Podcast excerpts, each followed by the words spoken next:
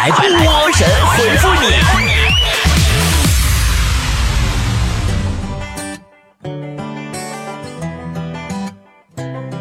今天啊，我在我的微信公众号手栏推文里边发了几段北京团儿啊、上海团儿、长春团儿咱们菠菜聚会的视频。说实话，我已经好久好久没哭了，但是北京团的视频给我看哭了。北京团竟然祝我早生贵子，太 感人了。他就知道他波姐缺啥。据说这是北京团长喝了一瓶蒙古白想出来的啊、哎呀，不开玩笑了。当我看到北京团长小宝喝多吐的呀、哭的呀，说波姐要嫁人了，波姐怎么那么傻呀？那时候我是真哭了。当时我正在医院扎吊针呢，那护士还以为是他给我扎哭的呢。我知道你们惦记我，怕我闪婚没准备好，怕我不幸福，怕我再次遇人不淑。其实是这样，当我做出这个选择的时候吧，我就已经想好了所有所有可能会发生的一切一切的可能性，比如也许会面临再次婚姻失败啊，比如也许以后会遇到更好的。最终我给自己的答案是：如果再次失败，我接受，就像演说家失败了，我接受一样。就算我们准备的再充分，也会有失败的几率。嗯，还有就是，就算以后遇到更好的，我也想好了，那也不是属于我的。人啊，得学会知足，永远这山望着那山高，那不是渔夫的妻子吗？对吧？曾经我特别害怕婚姻，害怕失败，害怕背叛、欺骗和伤害，因为我觉得我嫁给谁都没有安全感。我见到太多太多失败的案例，也经历太多太多。但是后来我发现，这个世界上啊，我们总是要安全感，要安全感，这世界就没有安全感。所谓的安全感是毫无根据的迷信来的，在这个世上不存在，自然界里没有，人类社会也没有。很多人都选择有意的去避开危险，但其实最安全的保护自己的办法是完全的裸露。什么意思呢？就是当我们完全的把自己打开。我们不再害怕被伤害，把自己完完全全的暴露给这个世界的时候，我们竟然是最安全的，因为我们已经不怕了。我们接受成功，我们也不怕失败，不怕背叛，不怕欺骗，不怕伤害。这个世界上好的和坏的都是并存的，我们都接受，而不是只想接受好的，不想接受不好的。真的，你越不想接受不好的，就貌似越多。我经常说，接受也是一种能力。人生处处都在面临选择，而每种选择的后面都要付出代价。比如说，我选择请你吃饭，那我付出的代价就是金钱和时间；我选择我要嫁给你，那我付出的是我的爱和我的这个人，也有可能会有失望的代价。选择不可怕，付代价也不可怕，只要我们在选择之前想好自己即将付出的代价，并愿意为选择带来的这个代价、这个后果负责任。无论好坏都接受，那就 OK 呀、怕就怕那种哈，选的时候吧，就只想要好的，选完以后又不接受不好的，那哪有完美啊？那你说那样式的活的不多痛苦啊，对吧？当你准备好接受人生的各种挫败，当你准备好哭泣和失望，当你放下执着，当你能够接受自己和对方都不完美，你才是最终接受了婚姻。人生啊，本来就是一场。需要勇气的冒险，让我们去主动的拥抱所有的变化，像自由的灵魂一样，活成一股坚不可摧的力量，好吧？好了，开头唠叨这么多，我就是想表达一句话：我爱你们，爱每一个菠菜。小宝以后可别一口一斤蒙古白了啊！那家孩子还喂奶，你这老娘们得多虎！回家孩子再喝多了。好了，开始今天的神回复吧。嗯。呃，护妻狂魔说：“波儿姐，你平时用微信支付的多，还是支付宝多呢？还是直接刷卡呢？你能不能别提我伤心处？我赚那么少，哪需要那么多支付方式啊？那付点现金得了，块八毛的。”女王的保镖说：“我喜欢的女孩全部无一例外的拒绝我的情书，为什么？啊，在向喜欢的人告白之前啊，希望你能站在对方的角度上想一想，他为什么要承受这份不幸？”我来主持正义说，为什么我就不是事业有成呢？我就不是金钱万贯呢？因为上天给了你那些穷的机会，全都被你死死的抓住了呀！你告诉我你是怎么做到的？你是不是傻？说波儿姐，你说笨鸟先飞说的有道理吗？应该怎么做呢？笨鸟先飞呀，有一个残酷的现实，就是你决定自己是笨鸟，你先飞了，可是别人后来飞的，捡他扑了两下就把你给超了。孙大圣说，单位让写今年的工作计划，咱们有一个同事特厉害，交的白纸给主管，他是不想干了吗？唉，这就叫年初不设期望，年底就不会失望。炫装归来说，明天要去男朋友家吃饭，闺蜜告诉我一定要抢着做饭，这样显得我贤惠勤快。然后炒菜一定要大把大把放盐，这样以后我就不用下他们家厨房了。最后让我刷碗，记得碎一个，以后碗都不用给我刷了。波儿姐，我真的要这么做吗？不是，你这孩子就是知人知面不知心呐。你闺蜜是不是相中你男朋友了？想让你俩赶紧黄，完他俩好啊！大人们在都市说，看清现实的我是应该选择站着穷，还是跪着挣钱呢？你想太多了，放心吧，你就好好站着吧，反正你跪着也挣不着钱。我俩差不多说，我这人在工作、家庭都是一样的，呃，做事儿要么不做，要么就做最好。哎呀呀！这心机，你这个什么都不做的借口可真好。田先生说：“波儿姐，是不是要把快乐和悲伤的事儿都跟朋友讲一讲呢？这样可以互相感染对方，可以事半功倍呢。”是啊，是啊，把快乐分享给朋友，快乐的感觉就会加倍哦；把痛苦分享给朋友，你的朋友的数量就会减半喽。嗯，少年开始漂流说：“波儿姐，我二十多岁了，活得庸庸碌碌，一事无成，我该怎么办？”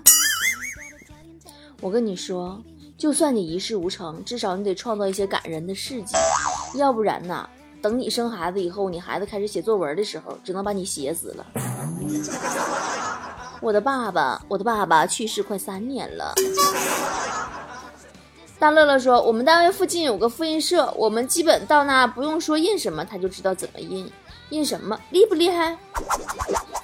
哎呦我去！我们学校以前门口的复印社更厉害，每到期末啊，学校打印店老板的口头禅都从之前的打印什么变成了要缩印是吗？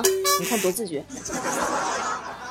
美女，你站住！说我想约喜欢的女生出去约会，但是没有她电话号，在楼下叫她吧，又害怕被她父母骂，我应该怎么办？你可以站楼下喊自己的名字啊！我相信一定可以成功引起他对你的注意的。最关键是他能记住你叫啥。想去南方的企鹅说：“我觉得便宜的东西只有在买的那一刻是开心的，用的时候没有一天是开心的。品质好的东西给钱那一刻都是心疼的，用的时候每天都是快乐的，感觉特别值得。是啊是啊，而且还特别享受之后穷的啃面包的日子呢。”心好命也好，说波儿姐，我们要期末考试了，但是想到考试我就害怕，应该怎么应对考试呢？说的好像谁不怕似的，不知道你们有没有过这样的经历啊？正考试呢，别人都拿出计算器算题了，可你根本不知道哪个地方需要用计算器。这个小岁月说，波儿姐，我是一个不轻易许下诺言的人，但是我现在就想给我女朋友一个承诺，让她幸福。你可想好了，你所说的每一句话都将成为下一次下一个女朋友和你吵架时的呈堂证供。呃，土豆熊说：“波儿姐，每次洗完头，我都特别为我掉的头发惋惜，怎么办呀？”下次你可以默默的唱出梁静茹的一句歌词：“我可以假装看不见，也可以偷偷的想念。”嗯。南腔北调说，这几天真的被女儿感动到了。每次她妈妈买完橘子回来，她都先拿个橘子给我。女儿现在呀，话还没说全呢，就知道给我橘子，真感动。你说你挺大老爷们，你怎么想那么多呢？孩子让你给橘子剥个皮儿，你也那么多感想。小多多说，女朋友突然想要看星星，但是这几天总是阴天，我该怎么办？带你女朋友去酒店开房，把灯关了。然后在特别特别黑的地方反复穿脱毛衣，那噼里啪啦出来那光比星星亮多了，就跟那打火石似的。别问我怎么知道的，别问我谁带我去开的房。破喇叭广播了，说我相信明天会更好，是因为明天还没有到来，所以怎么吹牛逼都没关系。你可别乱说话了，等你女朋友问你明天是谁。你不说，你不说明天是谁，我跟你分手，你就装不起来。继承皇位说，波儿姐，每到过节的时候就有人放孔明灯，二三十一个，放它有什么用？还不如把钱给我呢。你给你给你，你能上天咋的啊？樱桃奥利奥说，今天我迟到了，老板批评我来着，但是正义都会迟到，我凭什么不能？正义。到你那是迟到了，但是不正义的事儿到你那是不是从来没迟到过？你怎么这么大感想？花姑的说：“波姐，我有东西着急要用，想办个迅雷的会员，说是下载东西特别快，我已经试用过了，我应该买一个吗？”迅雷下载呀，基本有三档速度，由慢到快，分别是收费会员、免费用户。点一下试用会员。嗯。细水长流说。从小到大平平凡凡，默默无闻，无人关心，无人问，我就这样长大成人。尘世太寒冷，做人呐，不要太悲观。其实还是有人关心你的，比如你访问一些网站的时候，他们总是很热心的问你，你是不是满十八周岁啦？呃，小阿呆说，今天中午公司发了一个苹果，下午饿了，拿出苹果正吃呢，被综管部拍照罚了两百。公司发的苹果就在公司吃，怎么了？怎么就扣我钱呢？你别闹，那公司发的钱你怎么不全在公司花完呢？如此傲娇说，今天给朋友出来跟朋友出来吃饭，去了一家我经常来的串店，但是感觉今天的羊肉串一点也不新鲜，我是不是应该问问老板呀？别问了，羊肉串怎么不新鲜了？早上刚杀的猪。带头花的小公举说。一个高富帅的同学跟我吹，说他睡过的女人是我的二十倍。哟，那二十乘以零不还是零吗？那你俩一样啊。再睡一会儿，说从来没有去过星巴克。如果我点一杯咖啡的话，我可以在里面待多久呀？你可以一直待到你对拍下来的照片满意为止，不现实。花茶说。我女朋友的爸爸微信名叫老中医，但他却不是老中医呀，起这么个网名干什么？你看看你女朋友妈妈微信名是不是叫专治老中医？懂没懂家庭地位？我是曹小花说，我们单位的同事啊，晚上到家经常在群里聊天，但总有那么几个早早就不聊了，跟我们说晚安了。为什么睡那么早啊？跟你说晚安，人家就是想进入一个人熬夜不被打扰的状态。懂没？小姑娘说：“波儿姐，我应该怎么教育孩子才能让大人喜欢他呢？觉得他可爱呢？”现在的小孩啊，要是想让大人喜欢，最重要的一点，首先就是得分清谁是姐姐，谁是阿姨。要不然真的得管我叫阿姨，我老想揍他。呃，艳遇一终身说：“我觉得我做什么事儿还都是挺有天赋的，但为什么混到今天这种这么惨的地步呢？”啥天赋啊？跳一跳全公司第一呀！据我多年了解，像你这种靠的就是百分之九十九的想玩手机，加上百分之一的死猪不怕开水烫的精神。火星男孩说：“我坐在路边，身旁有个人用手机外放最炫民族风，当当当当当当当当当当当当当当当当。完，一个大妈路过的时候，走路的姿势明显都有点控制不住了。”哎呀，你现在这个季节呀，你要去三亚呀，你会明显感觉到你在三亚海滩上都不会走道，你就经常会路过一些噔儿滴噔儿噔噔哩噔噔噔噔啦滴哒噔噔噔哒滴啦噔噔噔，哎，这个时候你刚想跟着旋律扭一扭，旁边又路过了一群新疆舞团，噔啦噔哒滴哒噔哒，哎，我跟你说，你的舞步啊，走的海滩都乱套。小美说说。脑子过了一遍思路，就以为论文已经写完了，这种幻觉我非常快乐。你这招跟坨坨减肥一样呢，怎么感觉似曾相识呢？航先生说：“波儿姐，我朋友跟我说，我以为追求者排成山的漂亮女孩基本上都单身几年了，而且没人追。他说的是真的吗？嗯，当然是真的了。单身很多年，而且还没人追，那 说的就是我呀。如果能像梦一样说，当我十二岁的时候，身边那些二十岁的人都有一部 iPhone 和一个女朋友。现在我二十岁了，身边那些十二岁的人也已经有了，感觉自己的年代不好。是啊，现在十二岁的都有女朋友了，你都活到二十了还是没有。雨过天晴说，呃，听《走进科学》里面讲，如果把食物放在温暖的地方会滋生细菌，这个结论是真的吗？哎呀。这或许就是唯一能解释为什么把地球放在太阳旁边会长出我们的原因了吧？真善美说：“又饿又馋，但就是不知道自己想吃什么的时候，就是该减肥的时候了。”嗯，也有可能是被贫穷控制了你的想象力呢。小子别跑说：“波儿姐，有什么东西是女人认为好看的，但是男人不那么认为的呢？”我觉得只要是需要他们刷卡的，他们全认为不好看，最后认为女朋友都不好看了，最后分手了呢。好啦，今天神回复就是这样喽，我爱你们，亲爱的，么么么么么么哒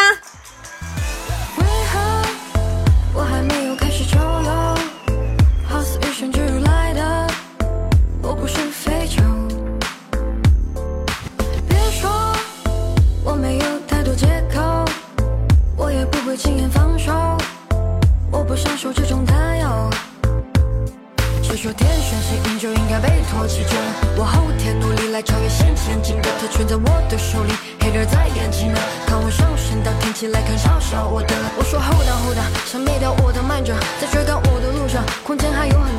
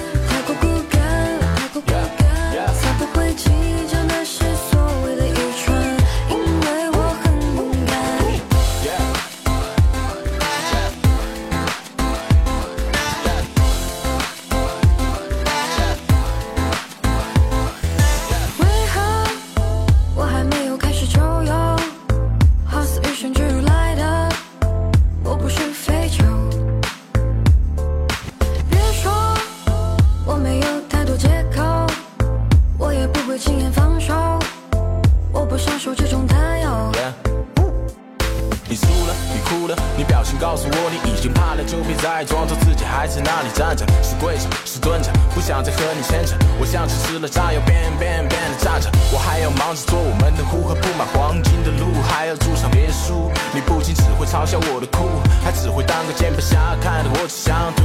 very God.。